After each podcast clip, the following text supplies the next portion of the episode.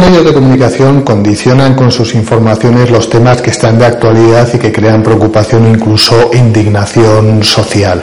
Como dice el dicho, una imagen vale más que mil palabras, y el caso lo tenemos en la imagen de un niño sirio muerto en las costas turcas que apareció en las televisiones occidentales y en la portada de todos los grandes periódicos, y dicha imagen ha sido determinante para la toma de decisiones en Europa respecto a la entrada y acogida de refugiados sirios. Lamentablemente, los medios son muy selectivos en los temas a destacar y sin restar ni un ápice de importancia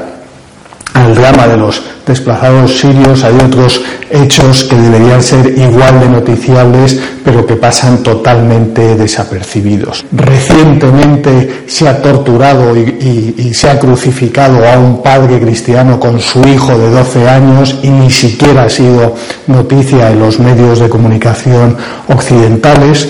Por ejemplo, el escándalo generado en Estados Unidos por la publicación de hasta 12 vídeos hechos con cámara ocultas en los que se muestra cómo la principal organización abortista de aquel país vende ilegalmente los órganos de niños abortados con prácticas absolutamente vomitivas, ha pasado totalmente inadvertido por la mayor parte de los medios de comunicación europeos cuando en Estados Unidos incluso ha llegado a ser tratado en el Congreso de aquel país.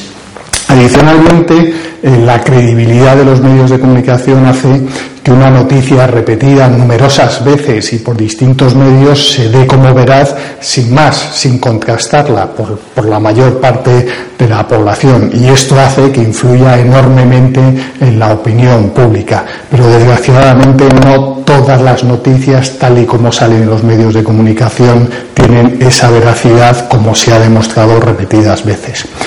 Hoy en día, gracias a las redes sociales y al Internet, es posible tener acceso a este tipo de noticias o acontecimientos que pasan totalmente ignorados por los grandes medios de comunicación y, por tanto, pasan ignorados también por la mayor parte de la población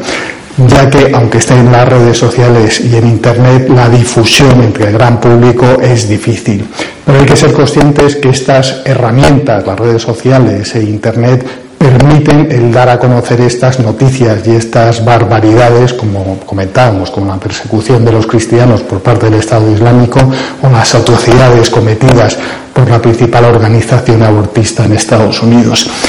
Casi debería ser una obligación para los cristianos de bien o que se consideren como tales el dar a conocer al menos a su entorno más cercano este tipo de noticias que pasan ignoradas por los grandes medios de comunicación pero que no dejan de ser ciertas y cuanto más gente la conozca y sea consciente de lo que está sucediendo respecto a estos temas mejor para todos.